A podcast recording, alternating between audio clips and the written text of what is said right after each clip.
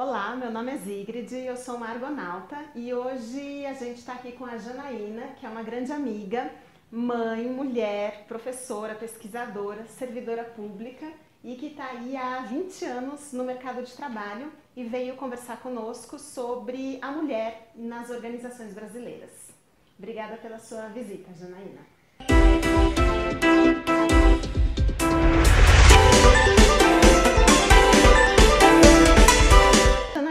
Me conta um pouco, é, por que, que você se interessou, por que, que você teve curiosidade é, pela mulher no mundo organizacional, por essa temática? Por que, que isso se tornou um tema que, fez, que passou a fazer parte da sua vida? Olha, Zig, já na formação em administração, a gente teve contato com as questões de gênero no mundo do trabalho. Mas não foi nesse momento que eu me interessei pelo assunto. Essa, essa curiosidade só veio mais tarde, já depois da maternidade. É, quando a gente tem filhos, a gente se depara com um, um outro universo e uma expectativa da sociedade em relação à mãe e à figura materna que eu digo que é o mito da mulher, o mito da mãe. Né? Existem também pessoas que falam do mito do amor materno. E nesse momento é, ao, ao, perceber que existe uma pressão social por uma figura materna que na maior parte das vezes não casa com a experiência da maternidade, me fez querer ler mais sobre o tema, não só é, de maneira assim acadêmica, não de maneira acadêmica, mas de maneira mais é, informal, informal, como como um hobby, assim inicialmente como um hobby, procurando a literatura, o cinema, muito procurando essas expressões na arte. E aí, claro, o Brasil, no Brasil hoje esse debate está muito presente, né? No, no, no, jornal, nas notícias, então a gente acaba é, se inteirando cada vez mais do assunto. Muito bem. E eu queria que você me contasse um pouco também, Janaína, sobre a sua experiência nas organizações se você acha que ainda existe desigualdade de gênero nas organizações. Para responder essa pergunta, eu não, não vou falar o que eu acho, vou falar, vou trazer alguns dados que eu acho que vão responder melhor isso aí. É, eu queria falar do último retrato das desigualdades de gênero e raça publicado pelo IPEA, que foi saiu no início desse ano, em março desse ano. É, esse retrato das desigualdades é publicado pelo IPEA desde, 2000, desde 2004.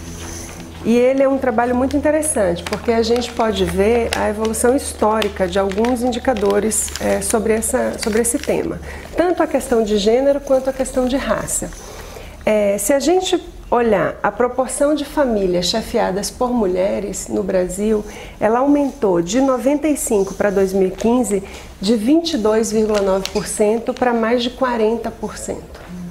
A gente também teve um crescimento da proporção da renda das mulheres na renda mensal familiar. É, tivemos também uma proporção de pessoas de 25 anos ou mais de idade é, com mais de 12 anos de estudo no Brasil. Então a gente tem é, um aumento da, do número de anos de estudo por parte da mulher, um aumento no número de mulheres que chefiam a sua família, mesmo famílias que têm homem também na sua formação, mas na, nas quais a mulher é a chefe da família, contribui com, com a renda principal. E a gente tem um aumento na participação da renda da mulher na renda mensal da família. Apesar disso, a gente ainda tem um acesso ao mundo do trabalho por parte da mulher que não supera os 60% no Brasil, até hoje. Então, não dá para falar ainda igualdade, porque a gente está tendo problema ainda para acessar o mundo do trabalho. E aí, respondendo a sua pergunta, se a gente considerar já no ambiente do trabalho, a gente pode considerar um indicador como a renda. É, esse mesmo estudo mostra que o rendimento médio mensal do trabalho principal da população ocupada com 16 anos ou mais, da mulher negra, de 95 para 2015, ele passou de 570 reais para R$ 1.027,50. Houve um aumento grande? Houve. Mas é, o aumento do rendimento do homem branco, ele era de, em 95, ele era de R$ 2.262 e passou para 2.509. É um crescimento bem menor? É. Mas observe, a renda da mulher negra hoje, em 2015, não chega nem à metade da renda desse homem branco há mais de 10 anos atrás. Né? Então a gente ainda tem desigualdade sim. Não é possível alguém dizer assim, eu acho que não tem desigualdade, porque os dados do Brasil estão mostrando, esses dados são da PNAD e eles estão mostrando que há desigualdade sim. Há muito avanço, né? há muitos avanços e houve muitas conquistas, mas ainda temos desigualdade, principalmente na renda. A grande maioria das mulheres, 77%, acredita que a quantidade de homens e mulheres na liderança das empresas não é equilibrada. No geral, elas consideram que as oportunidades de crescimento na carreira não são equivalentes para homens e mulheres. 75% apontam que os níveis de remuneração para o mesmo job description e responsabilidades não são equivalentes entre os gêneros, e 64% acreditam também que o esforço necessário para se atingir altos níveis de cargos de liderança não é equivalente. Os números são do levantamento realizado pela Sampo Escola de Negócio, referência nacional em educação executiva, com 146 executivas na semana do Dia Internacional da Mulher. Janaína, fala um pouco para gente sobre esse sentimento, essa percepção das mulheres em relação ao mercado de trabalho, em relação a essa falta de possibilidade de ascender no mercado, nos, nos empregos e, e no mundo corporativo. Eu acho que grande parte das mulheres ainda tem essa percepção por conta da, da questão histórica da mulher é, no mundo do trabalho. A gente precisaria resgatar alguns fatos é, importantes, vou tentar fazer isso aqui. É, primeiro, a gente tem é, o uso da força física no ambiente do trabalho. Se no passado isso foi um fator decisivo para que o homem dominasse grande parte dos trabalhos, é, hoje esse fator diminuiu muito. Eu não vou dizer que ele desapareceu, mas ele diminuiu muito. Porque com o avanço tecnológico você tem é, o uso da força, a necessidade do uso da força física muito diminuído na maior parte das profissões. Então isso faz com que a mulher possa acessar o mundo do trabalho nessas profissões que eram é, tipicamente masculinas. Só para citar um exemplo, a gente pode falar do uso da enxada no trabalho rural, por exemplo. Com a descoberta do ferro e, e, o uso da enxada nesse tipo de trabalho na lavoura, as mulheres ficaram automaticamente de fora, porque elas não tinham força física para desempenhar esse trabalho. Então, há desigualdades é, biológicas entre os gêneros e elas estão sendo superadas. Um segundo fator é o acesso da mulher à educação.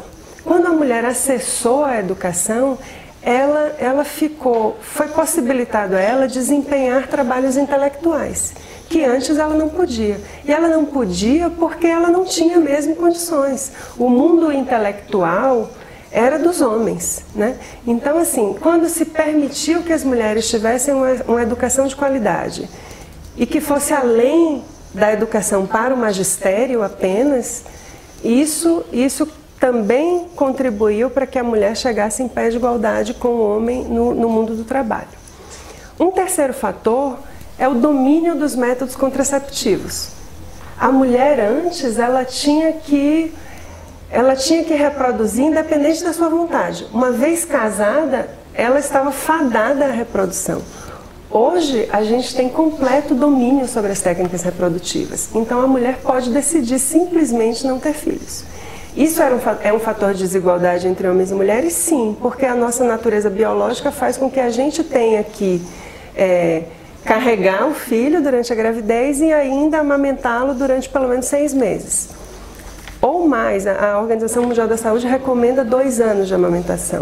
Então é óbvio que essa mulher, no conjunto da sua vida profissional, vai se dedicar menos ao trabalho. Isso coloca ela em pé de desigualdade com os homens. Além disso tudo, a gente tem uma questão maior que é a, a, a humanidade não vive hoje uma preocupação com a extinção da espécie. Não é? A gente, a gente não está preocupado com isso. Pelo contrário, a gente está preocupado com os problemas de uma superpopulação. No entanto, as famílias elas querem ter filhos, né? Independente da gente não estar numa situação de risco para a humanidade, as pessoas optam por ter filhos, por outros motivos, por motivos pessoais, por questões da sua própria existência. Então, para que a gente para que a gente supere essa desigualdade, a gente precisa pensar que a questão da reprodução ela é uma questão social. Ela não é uma decisão exclusivamente da mulher. As famílias que optam por ter filhos, elas precisam ser amparadas pela sociedade e inclusive pelas organizações. Essa questão fica mais evidente nos países que já sofrem o problema do envelhecimento. Né? As, a, os países que, que estão com a população economicamente ativa diminuindo já têm implementado políticas para estimular o nascimento de, de, crianças entre as famílias. Ou até estimulando a, a imigração de pessoas com filhos. Por quê? As crianças são a população economicamente ativa do futuro. Então a criança ela não pode ser enxergada como uma decisão individual, ela é uma decisão social na, à, à medida em que a sociedade entenda isso, que essa é uma decisão coletiva né, e que isso é uma coisa que colabora para o desenvolvimento da sociedade, aí a gente começa a mudar um pouco essa percepção das mulheres, de que elas são menos privilegiadas no mundo do trabalho. Esse privilégio, essa, esse privilégio não pode ser visto do ponto de vista individual. Não pode ser uma competição. Claro, aquelas pessoas que entendem que a sociedade é uma horda de indivíduos disputando recursos escassos, para essas pessoas é óbvio, a mulher ela está em situação de desvantagem. É uma coisa concreta. Se ela precisa reproduzir e para isso vai se afastar durante mais tempo do que um homem, ela está em desvantagem. Ela é menos produtiva. Mas esse debate só muda se eu enxergar isso como uma questão social e não individual. Em 2014, o Fórum Econômico Mundial ele dizia que esse problema se resolveria para que as mulheres atingissem o mesmo nível de, de, de igualdade, né, em termos de remuneração, de acesso a cargos com o mesmo job description e tal, é, levaria cerca de 81 anos. Né? E a gente na expectativa de que o mundo está melhorando, em 2016 esse dado piorou, foi para 118 anos, ou seja, me parece que as coisas não estão melhorando, estão piorando apesar de todo, de todo o trabalho, de todo o envolvimento e do, do ativismo cada vez maior das mulheres sobre esse aspecto. É, o que é possível fazer, Janaína, para que, que a gente consiga antecipar isso? O que é possível? Homens e mulheres não tenham que esperar 118 anos para ver essa realidade mudar. É, eu vou tomar a liberdade de citar uma, uma filósofa francesa que por muitos é considerada a mãe do feminismo, que é a Simone de Beauvoir. Eu acho que a Simone de Beauvoir ela traz a questão central que serve assim de, de, de amálgama, de pano de fundo para toda essa discussão do feminismo, que é a questão da alteridade da mulher. Por que, que a mulher é o outro no mundo? Né? Por que, que esse é um mundo dos homens que a mulher habita como visitante? E por que, que esse mundo precisa ser adaptado para as mulheres? Eu acho que é aí que está a chave da mudança. É aí que a gente tem que mudar. A gente tem que entender que esse é um mundo de homens e mulheres e que ele tem que ser trabalhado para acolher esses dois universos, que são diferentes, são. A gente, não, a gente não se incomoda, por exemplo, não pensa numa adaptação do mundo. Vou dar um exemplo bem esdrúxulo.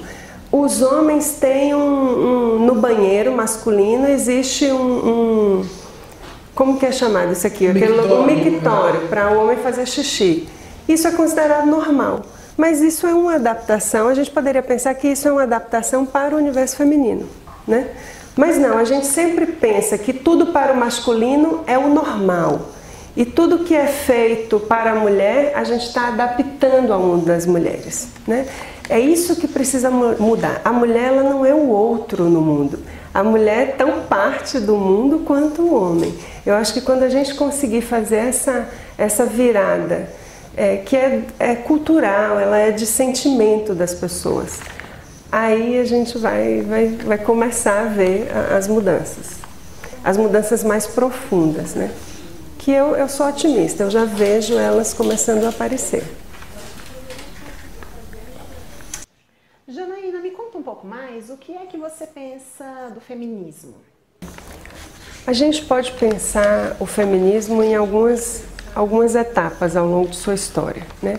O feminismo começou muito é, no fim do século XIX e, e início do século XX, as questões do feminismo eram muito voltadas para a conquista do direito à propriedade privada por parte das mulheres, porque ainda tinham as suas propriedades sempre pertencentes ao marido, e quando esse marido morria, nem sempre essa propriedade passava para a mulher. Poderia passar para um filho homem, ou se ela se casasse de novo, para o um novo marido. Então as mulheres brigaram por isso, pelo direito à propriedade privada e também pelo direito ao voto.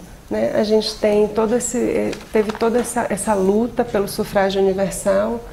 É, então, esse, eh, o feminismo foi uma luta ligada inicialmente a essas questões da propriedade do voto. Acho que no meio do século XX, aí o debate se expande já para o que a gente conhece mais hoje, que é a, a busca pela igualdade de gênero a igualdade social e a igualdade cultural. E aí a gente tem uma série de questões sobre é, a melhoria da, no ambiente do trabalho. Eu acho que aí o movimento feminista se confunde também com, as, com os movimentos trabalhistas, né? a melhoria na remuneração, tanto de homens quanto de mulheres, e também questões como a objetificação do corpo da mulher, né? É, as questões ligadas a, aos métodos contraceptivos, ao aborto, ainda é uma questão muito presente, é, ao direito da mulher de, de se recusar ao marido, de não ser uma propriedade do marido, questões como a abstinência sexual como método contraceptivo, né?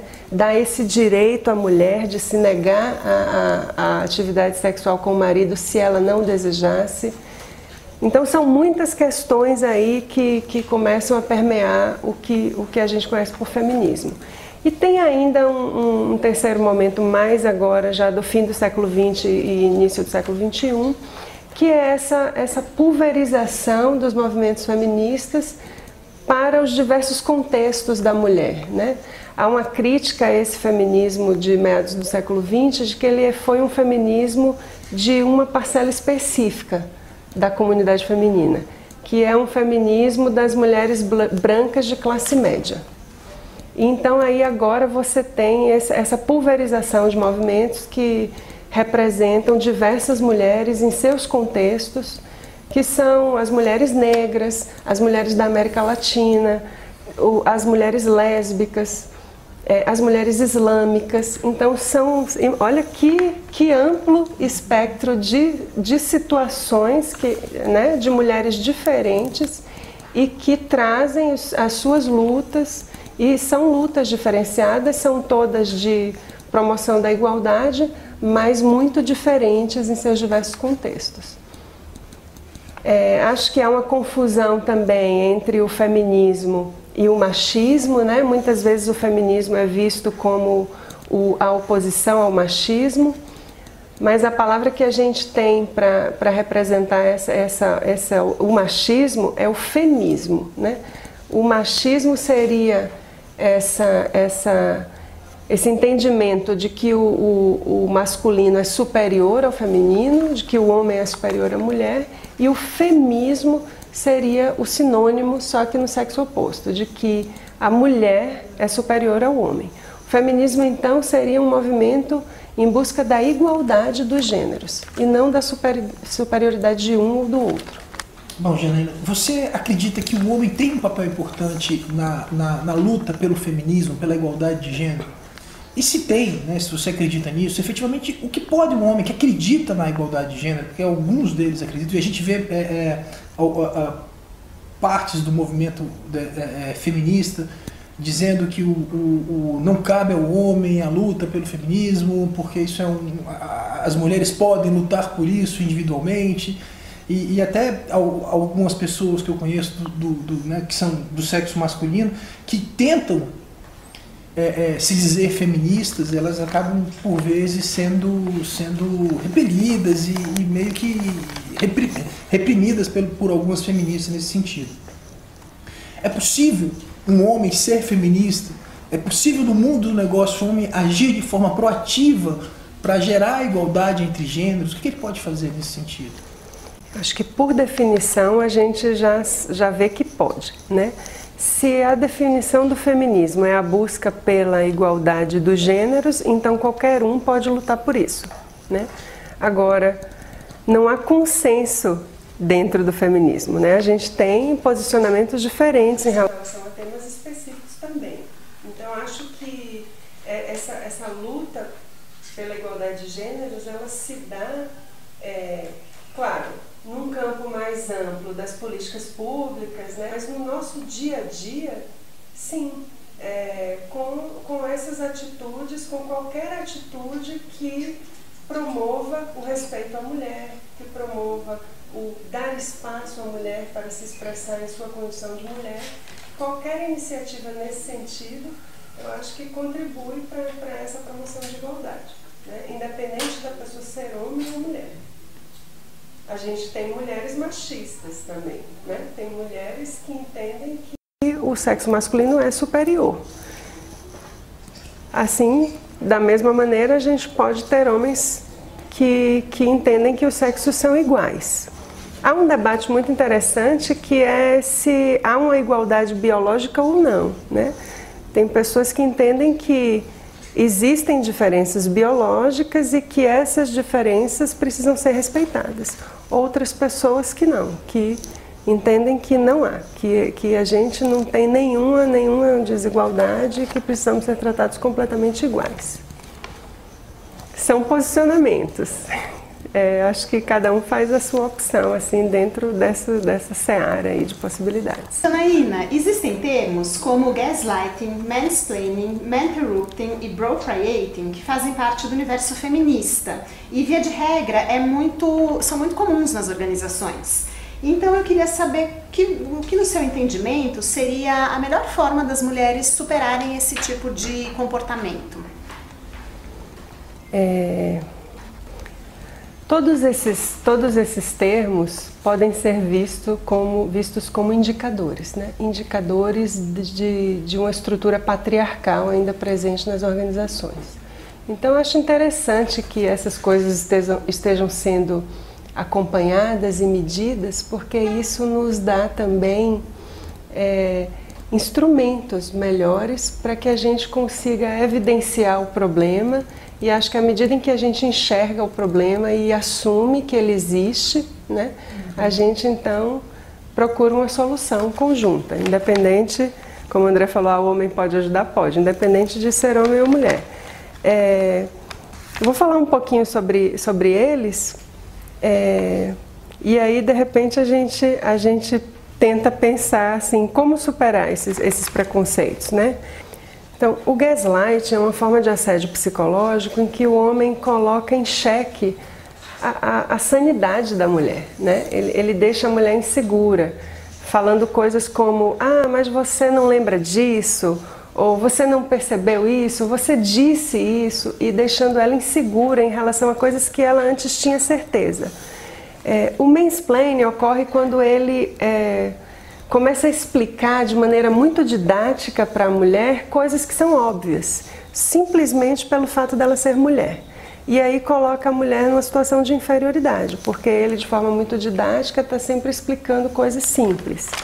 É, também um outro fator que a Zig comentou é o interrupting, que é quando o homem interrompe a mulher diversas vezes em sua fala, é, não permitindo que ela conclua, às vezes, seu, o seu raciocínio. A gente viu há pouco tempo no Brasil um, um, uma notícia que ficou circulou muito por aí, que foi a da ministra Carmen Lúcia dando uma repreendida no colega ministro porque ele não deixava a colega falar. Quando era a vez dela de falar.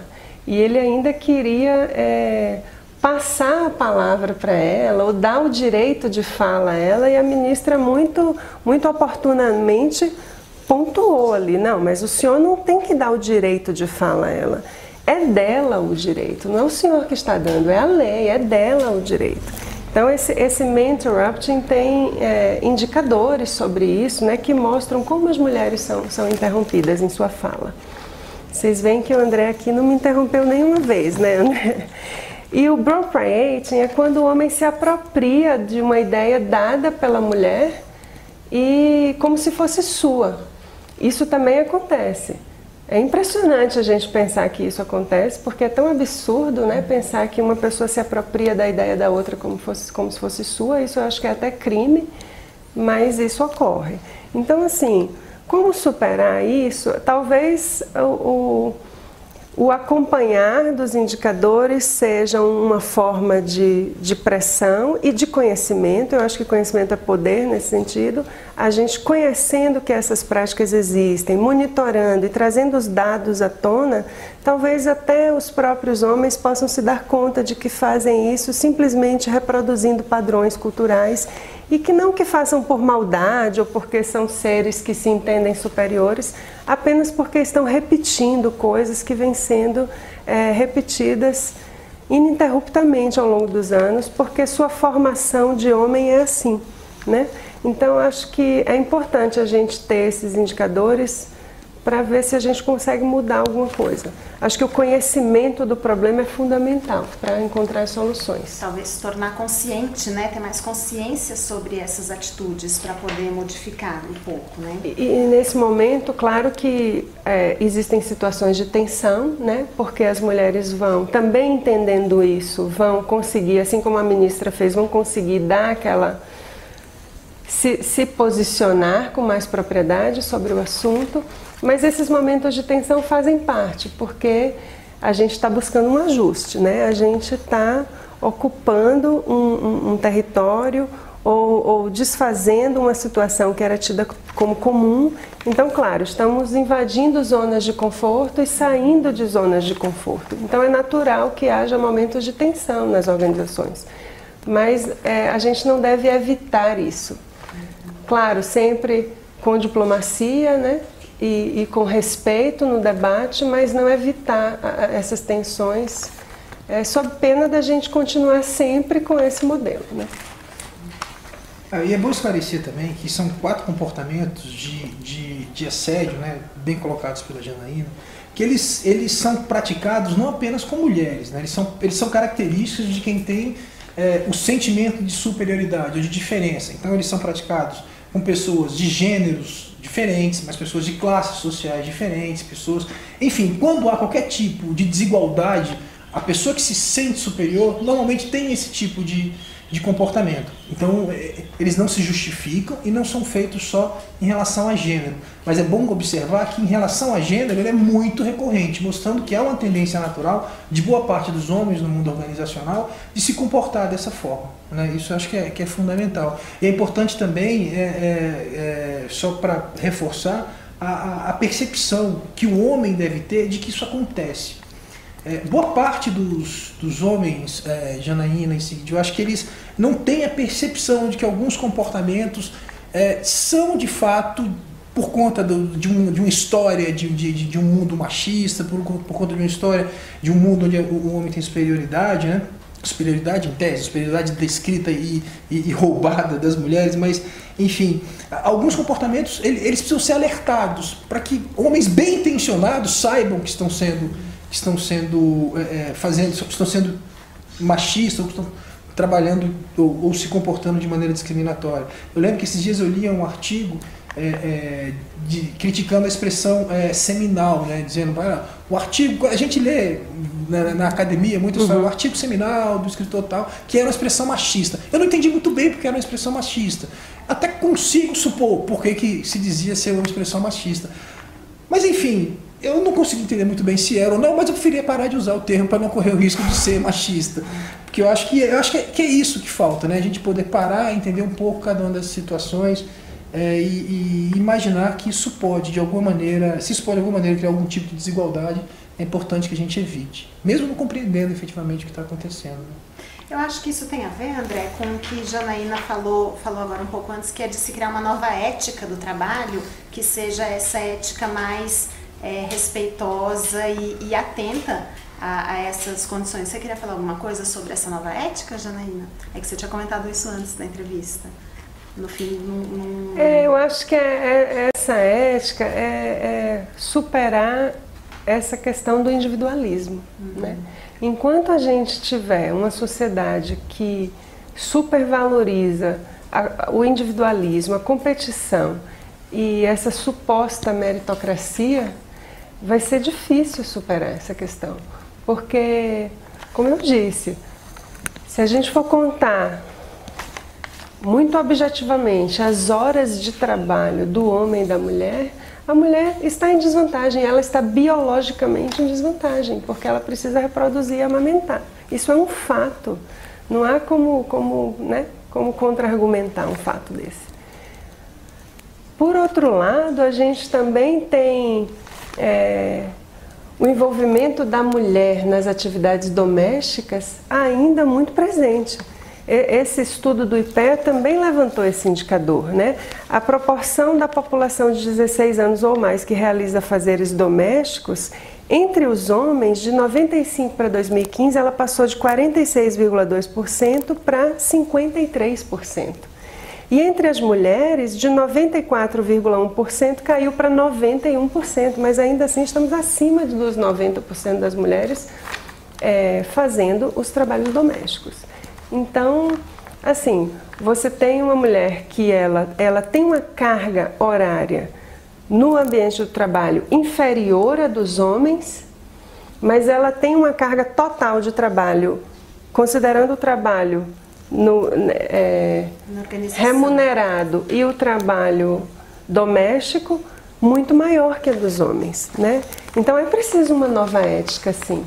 É preciso uma ética que considere a sociedade como um todo.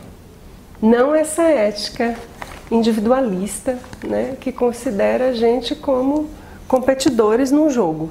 Não. Nós, nós acho que senti sentimentos e valores como a cooperação, a colaboração estão cada vez mais presentes, né? Acho que estamos indo aí por algum caminho. Então, Janaína, para finalizar, é, e a partir da sua experiência, como mulher e mãe e, e trabalhadora, é, queria saber se você tem alguma indicação de quais são as formas possíveis de se romper com essas lógicas de desigualdade de gênero que estão tão enraizadas nas organizações. É um pouco de tudo isso que a gente conversou, né, Zig? A gente precisa dessa mudança do entendimento da sociedade como uma sociedade que é construída por homens e por mulheres, né?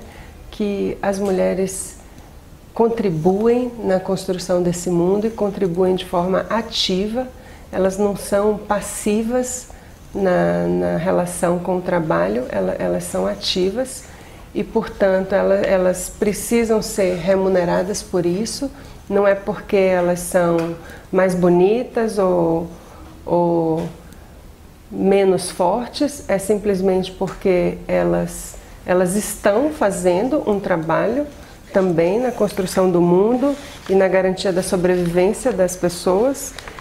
E a gente precisa é, também parar de achar que a mulher, por, por dar conta de fazer tudo isso, né, de trabalhar e cuidar da casa e cuidar normalmente dos, da mãe, né? ela, além de cuidar dos filhos, ela é a principal cuidadora dos pais, é, de achar que, de criar essa história da mulher heroína, isso tem me incomodado muito também. A mulher não precisa ser heroína, nem guerreira, nem.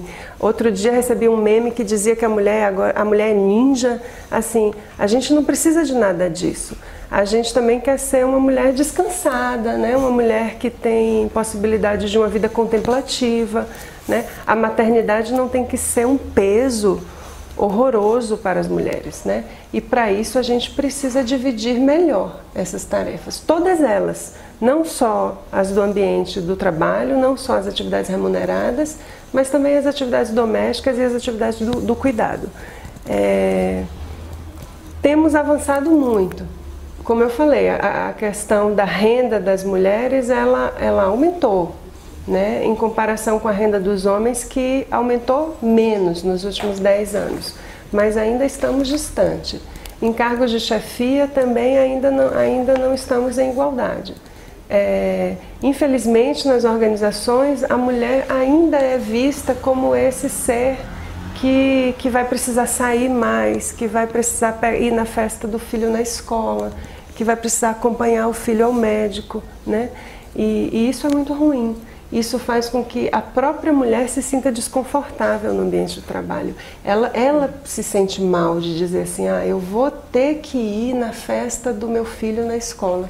E se a gente pensar bem, isso é terrível, né? Você está contribuindo para a formação de um novo ser humano. E isso deveria ser visto com muita alegria pela sociedade e não como uma condenação de que você está sendo menos produtivo é, por isso. Ou que essa tarefa possa ser melhor dividida entre homens e mulheres, porque normalmente os homens não assumem esse ônus, né? De, de se ausentar do trabalho para dar conta dessas outras atividades que envolvem a criança ou o cuidado com os idosos. Então, a gente precisa entender que nós estamos em uma sociedade.